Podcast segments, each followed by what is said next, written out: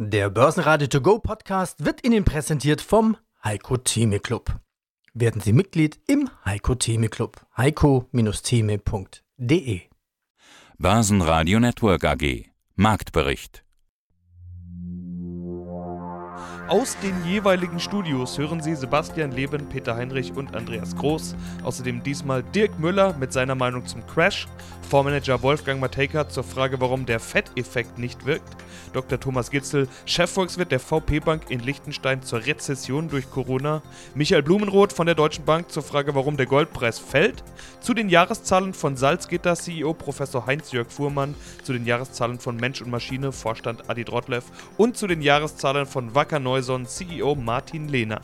Alle Interviews in ausführlicher Version hören Sie auf börsenradio.de oder in der Börsenradio App.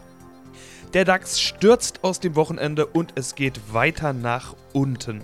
Corona belastet das öffentliche Leben, alles wird dicht gemacht. Restaurants und Geschäfte haben zu, es kommt zu Flugverboten und Grenzschließungen. Die Politik versucht es mit Konjunkturprogrammen, die Notenbanken mit Zinssenkungen wie die FED, alles verpufft bisher mehr oder weniger. Im Tief fiel der DAX am Montag auf nur noch 8255 Punkte. Der Schlusskurs war immerhin 500 Punkte höher bei 8742 Punkten. 500 Punkte wohler, das sagt schon alles. Und der DAX schloss trotzdem noch mit 5,3% Minus. Die Unruhe bleibt, die wahnsinnige Unsicherheit auch. Mein Name ist Peter Heinrich und wir sind gerade live verbunden mit Dirk Müller. Und als du mich am Telefon begrüßt hast, hast du ja gesagt, herzlich willkommen im Wahnsinn. Wir beide sind fast 30 Jahre an der Börse tätig, aber Corona, irgendwie lässt sich nicht vergleichen mit nichts. Peter, das ist absolut das Richtige. Also 30 Jahre bin ich hier dabei und das ist äh, nicht vergleichbar mit dem, was wir 2000 gesehen haben, auch nicht 2008. Ich war bei 9-11 live am Parkett gestanden, aber die Nummer hier hat nochmal eine andere Dimension, vor allem auch in, seiner, in ihrer Heftigkeit, in der Kürze der Zeit. Das ist schon sehr, sehr beeindruckend und zeigt, was hier alles verrutscht und was da auf uns zukommt. Machen wir nochmal weiter um die Sorge 2. Das war ja die Sorge um den Arbeitsplatz. Du hast ja schon gesagt, die Weltwirtschaft wird auf Null runtergefahren. Wäre ja glücklich, wenn vielleicht doch uns die Sonne hilft, die mir vielleicht doch jetzt gerade in die sogar ins Gesicht scheint, hier aus dem Studiofenster, vom Studiofenster.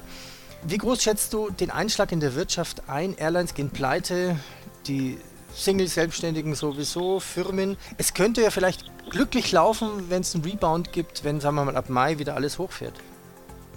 Im theoretischen Markt, das ist die Hoffnung, die ich auch habe. Dass vielleicht kommt das ja.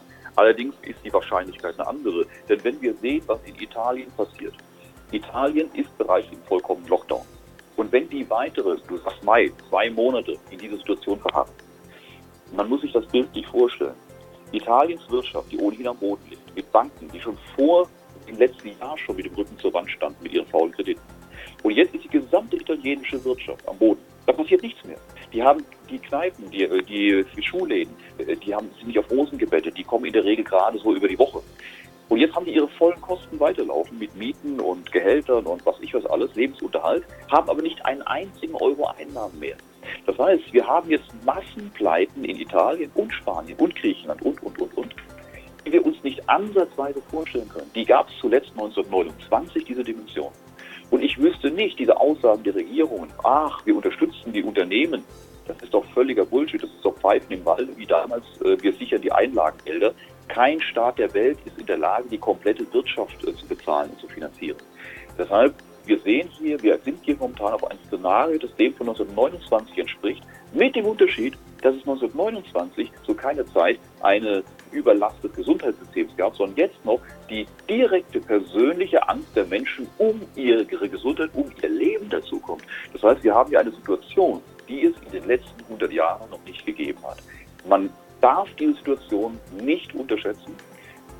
Man muss mit Captain Janeway sagen, rechne mit dem Schlimmsten und hoffe das Beste. Ich bete und hoffe, dass ich falsch liege, dass irgendwoher, und das muss man auch klar dazu sagen, es gibt immer die Möglichkeit, dass plötzlich irgendwoher eine positive Wendung kommt, dass plötzlich eine neue Entscheidung, eine neue Situation eintritt. Wir haben morgen einen Impfstoff, wir haben morgen ein Medikament. Die Regierungen heben in einer Woche die Maßnahmen wieder auf, weil sie merken, dass es schief geht. Man gibt alles in den Pott und versucht es hochzureißen und wir wenden das ab. Das ist möglich. Wir können nur sagen, was ist momentan die Autobahn, auf der wir uns bewegen.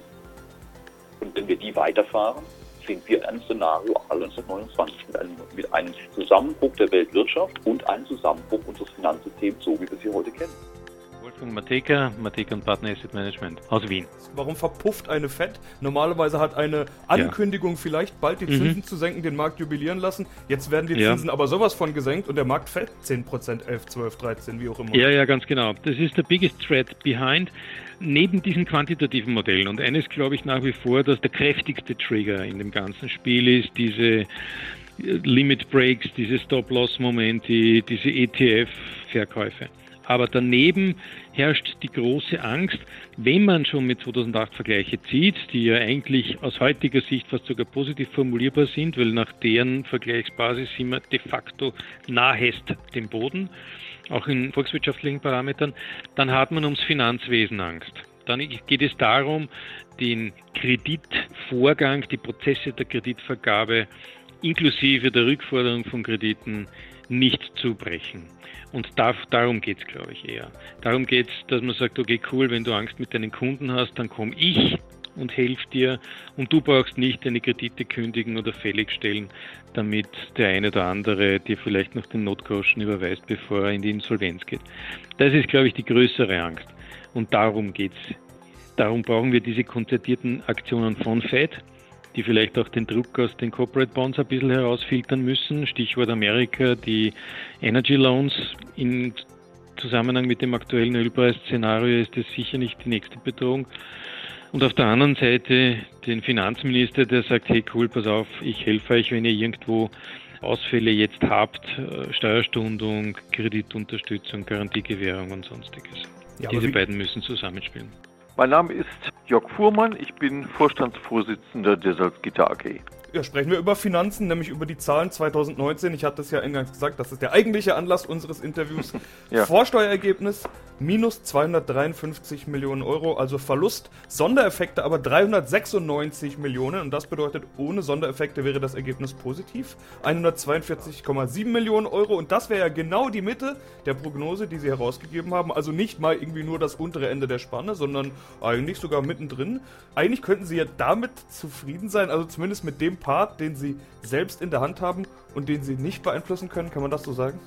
Das ist tatsächlich zutreffend. Und da Einmaleffekte eben Einmaleffekte sind, wie es das Wort schon sagt, muss man damit nicht jedes Jahr rechnen, aber mit dem, was etwa zwei Drittel der Einmaleffekte, nämlich 260 Millionen, schlussendlich bewirken als Voraussetzung für die, ich nenne es jetzt mal Hausaufgabenvorbereitung, sind das Summen, die wir eingesetzt haben dafür, dass das Unternehmen in Zukunft noch schlanker, noch prozessorientierter mit neuen Produkten auftreten kann, als das schon bisher der Fall war.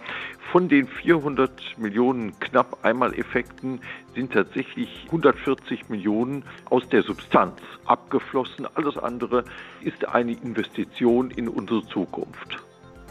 Und dann haben wir da noch die Rohstoffkosten, über die wir natürlich auch noch sprechen müssen. Haben wir beim letzten Mal schon getan. Sie hatten da unter anderem auch den Dammbruch in Brasilien als Effekt mhm. genannt. Aber wie einmalig ist so ein Kostenfaktor? Also wann normalisiert sich das? Den Kosten ist ja egal, wie das Geschäftsjahr ist. Die kennen keine Daten. Sowas kann sich eben hinziehen. Sind diese Kosteneffekte, diese Rohstoffkostenfaktoren auch noch im Jahr 2020 drin oder hat sich das schon wieder normalisiert? Ja, sie sind schon noch sichtbar. Niemand kann ausziffern, mit wie viel, aber ich denke, es sind durchaus weit über 10 Prozent im Eisenerzpreis, die immer noch als Folge des Dammbruchs in Brasilien eine Preishöhe von etwa 90 Dollar pro Tonne Eisenerz definieren, die zu der gesamten Lage, nicht nur der Konjunktur in der EU, damit sind wir ja schnell durch, denn die ist nicht gut, sondern auch zu der gesamten Konjunkturlage in der Welt eigentlich nicht passt. Der Kokskohlepreis dagegen hat ja nachgegeben, aber nicht in einem Maße, dass äh, wenn wir diese beiden wesentlichen Einsatzstoffe der integrierten Eisenmetallurgie Eisenerz und Kokskohle in ihren Preisbildungen zusammennehmen, der sehr hohe Eisenerzpreis kompensiert worden wäre. Insofern ist die Schere tatsächlich im Verlauf des Jahres 2019 zunehmend zu unseren Ungunsten auseinandergelaufen und hat sich erst in den letzten Wochen des Jahres 2019 und den ersten beiden Monaten des Jahres 2020 wieder etwas geschlossen, vor allen Dingen für Flachstahlerzeugnisse. Jetzt bleibt natürlich abzuwarten, wie sich das Verhältnis von Angebot und Nachfrage unter den neuesten Maßgaben dann wieder justieren wird. Mein Name ist Adi Trotlev, ich bin Verwaltungsratsvorsitzender der Menschen-Maschine-Software SE. Heute haben Sie Ihre endgültigen Jahreszahlen vorgelegt. Gratulation, wenn man sich die Zahlen anschaut, mit vielen Pluszeichen, mit einem Wort, Rekord. Umsatz plus 33%, Netto plus 43%, EBIT plus 38%, Cashflow, auch eine schöne Zahl, plus 73 Prozent. Das Wachstum kam vor allem von CRM, BIM und digitalen Lösungen sowie die gute Nachfrage im Autodesk-Geschäft. Gehen wir die Bereiche doch mal durch. Warum konnten Sie so stark in welchen Branchen wachsen? Bei BIM und bei CAM, das sind ja unsere langfristigen Wachstumstreiber. Bei BIM braucht man es, glaube ich, nicht erklären. Das wächst bei allen. Bei CAM ist es ganz einfach, dass wir Lösungen bieten, die die Werkzeugmaschinen sehr viel schneller machen und Insofern äh, haben wir auch sehr viel Ablösegeschäft. Im Autodesk-Bereich ist es sozusagen ein Rebound von den Bremseffekten, die wir während der Umstellung, die Autodesk gemacht hat, von Verkauf auf Vermietung der Software hatten. Da hatten wir 2016 und vor allem 2017 auch negativ für Zahlen drin. Das ist jetzt sehr, sehr überzeugend zurückgeschwungen, was uns sehr freut. Und Digitalisierung ist generell unser Geschäft. Bei uns ja so, dass wir nicht nur keine Angst vor der Digitalisierung haben, sondern auch unseren Kunden die Angst vor der Digitalisierung nehmen und deswegen äh, gutes Geld damit verdienen. Sie sagen, Digitalisierung ist ein Geschäft. Sie nehmen auch den Kunden die Angst vor der Digitalisierung. Hätten Sie dazu ein Beispiel? Wie meinen Sie das? Wir machen es generell so, dass wir nicht top-down reinfahren und sagen, hier ist alles schlecht und ihr müsst alles ändern, sondern wir holen die beteiligten Fachabteilungen zusammen und schauen mal mit denen zusammen, was denn da ist an Datenaustausch, wer welche Daten hat und dann definiert man die sogenannte Baseline, die mindestens alle erreichen müssen, um Daten auszutauschen. Das ist meistens dann nicht so wirklich schwierig und dann gibt es einen sehr schnellen Erfolg und das motiviert natürlich dann alle. Dann hat man normale Problem, woran viele Digitalisierungen scheitern, dass der Widerstand aus dem Unternehmen selber kommt. Man nimmt die einfach mit und motiviert sie. Ja, guten Tag. Mein Name ist Martin Lehner. Ich bin CEO von Wacker Neuson und ich darf Ihnen heute unsere Geschäftszahlen für das Jahr 2019 vorstellen. Genau darüber wollen wir sprechen. Eigentlich, aber wir müssen auch sprechen über Corona, Corona, Corona. Es gibt nur noch ein Thema, sowohl im privaten als auch im geschäftlichen, auch in unseren Interviews und in vielen anderen Presseformaten. Heute früh habe ich zum Beispiel die Überschrift gelesen: Virus. Wacker Neusohn rechnet 2020 nicht mehr mit Erreichen des Produktionsziels. Jetzt wollen wir das mal einordnen. Das klingt ja erstmal wie eine Gewinnwarnung, bevor die Prognose da ist. Die meisten Unternehmen, die tun sich verständlicherweise schwer, eine Prognose abzugeben für das Jahr. Ich versuche dann von der Seite her zu kommen, erstmal zu prüfen, wo gibt es denn überhaupt Berührungspunkte? Sie sind offenbar schon einen Schritt weiter und trauen sich schon zu, Aussagen für die Zukunft zu treffen. Die Aussage ist, die ursprünglich geplanten Produktionszahlen werden aufgrund von Engpässen in der Lieferkette nicht erreicht werden. Wo genau sehen Sie die Lieferketten, Engpässe und wovor warnen Sie sozusagen? Ja, es ist natürlich eine schwierige Situation. Es ist sehr schwierig jetzt vorherzusagen, wie sich die, diese Krise äh, durch den Coronavirus entstanden wirklich entwickeln wird in den nächsten Wochen und Monaten. Begonnen hat das Ganze ja in China mit Ende des Jahres 2019. Und auch da haben wir ja, geglaubt, wir bekommen Probleme mit der Lieferkette durch unsere Zulieferanten, die in China lokal arbeiten. Aber bis heute haben wir dort negative Effekte oder auch Ausfälle in der Produktion sehr gut vermeiden können. Die Situation in China erholt sich auch sehr, sehr rasch wieder. Fast alle Betriebe arbeiten wieder annähernd auf Normalniveau und auch ja, das Geschäft in China beginnt wieder deutlich anzuziehen. In der Zwischenzeit haben wir aber die Situation, dass, dass das große Problem der Krise aktuell in Europa vorhanden ist, ausgehend von Italien auf, äh, und in der Zwischenzeit auch in vielen anderen europäischen Ländern. Und die Situation verschärft sich Tag für Tag. Viele Staaten schließen ihre Grenzen. Es heißt zwar, der Warenverkehr soll weiterlaufen, aber natürlich sind die Logistikketten sehr stark betroffen. Es wird an der Grenze jedes Fahrzeug kontrolliert. Wir haben teilweise stundenlange Staus an den Grenzen. In Italien können einige unserer Lieferanten oder können einige Mitarbeiter unserer Lieferanten nicht mehr zu den Produktionsstätten. Es werden Betriebsurlaube vorgezogen. Ja, und all dies macht uns natürlich sehr, sehr unsicher. Dr. Thomas Gitzel, Chefvolkswirt der VP Bank in Liechtenstein. Also Corona ein weltweites Problem. Sie sehen die Weltwirtschaft in Gefahr, Sie sehen die Gefahr einer Rezession. Jetzt müssen wir aufpassen. Rezession für einzelne Länder, ja, aber auf weltwirtschaftlicher Ebene lässt sich im Moment noch nicht klar kalkulieren, äh, quantifizieren. Fakt ist aber, dass sicherlich die Weltwirtschaft derzeit in Nöten ist, bedingt durch dieses Coronavirus. Aber ich glaube, es ist auch wichtig festzuhalten, es handelt sich um einen externen Schock.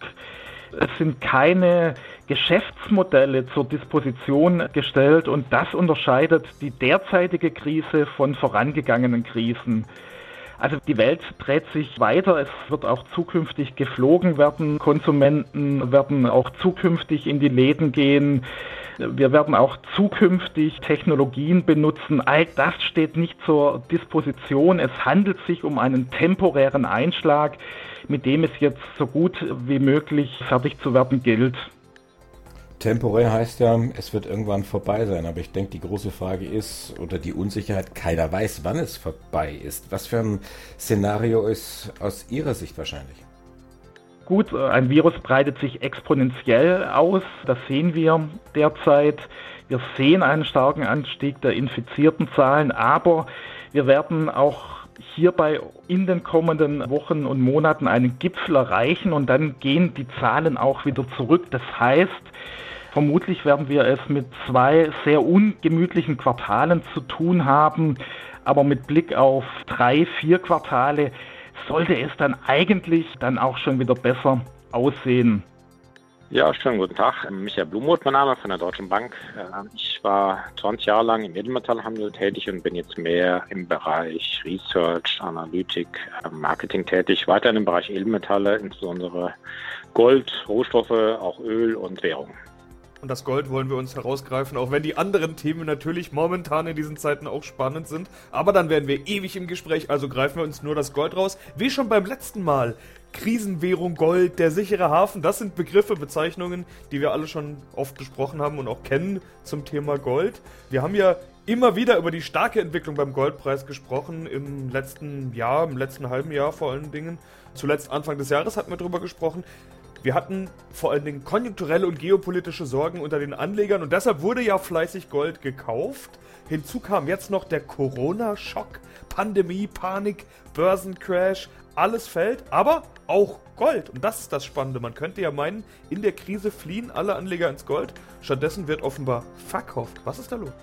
Ja, richtig. Ähm, Pandemie, Panik, schöne Alliteration. Das ist gleich eine Steilvorlage für mich. Hätte man natürlich denken können oder hätte denken müssen. Ich persönlich muss, kann mich davon nicht freisprechen. Ich hätte auch eher erwartet, dass der Goldpreis nach oben schaut. Allerdings, er hat es ja gemacht. Er hat am Anfang ist er Richtung 1700 Dollar die Unze gegangen. Das war ein siebeneinhalb Jahreshoch in US-Dollar betrachtet.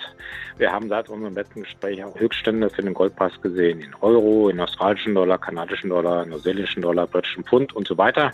Also tendenziell hatte der Goldpreis eigentlich schon ganz gut an Fahrt aufgenommen. Jetzt auch da, Sie haben es gerade erwähnt gehabt, geopolitische Gründe, da war ja USA, Iran etwas Spannung drin. Jetzt kommt das Coronavirus mit voller Macht.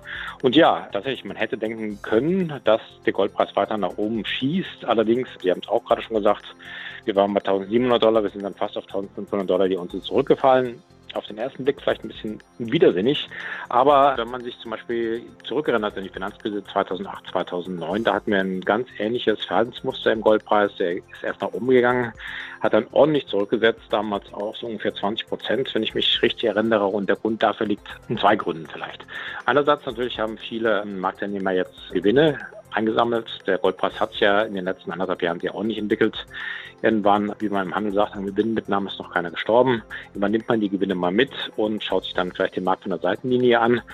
Zweites Problem ist, der Markt war sehr long positioniert. Also sehr viele hatten gerade an den Terminbörsen Kaufoptionen, waren sie eingegangen oder Termingeschäfte auf Goldkaufgeschäfte.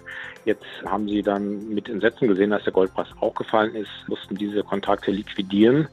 Und diejenigen, die diese Kontrakte eigentlich nie, gar nicht hätten liquidieren wollen, vielleicht, die auch Gold long gewesen waren, die hatten ein anderes Problem. Und zwar damals in der Finanzkrise war es genauso. Verluste auf anderen Märkten, insbesondere an den Aktienmärkten, die jetzt ja sich von ihren Höchstständen Mitte Februar ordentlich nach unten bewegt haben, müssen gedeckt werden. Es gibt die sogenannten Margin Calls, wo man Gelder nachschießen muss auf seine Verpflichtungen. Und da muss man natürlich vorher dann Positionen liquidieren, die noch liquidierbar sind und die Geld gebracht haben oder Geld bringen.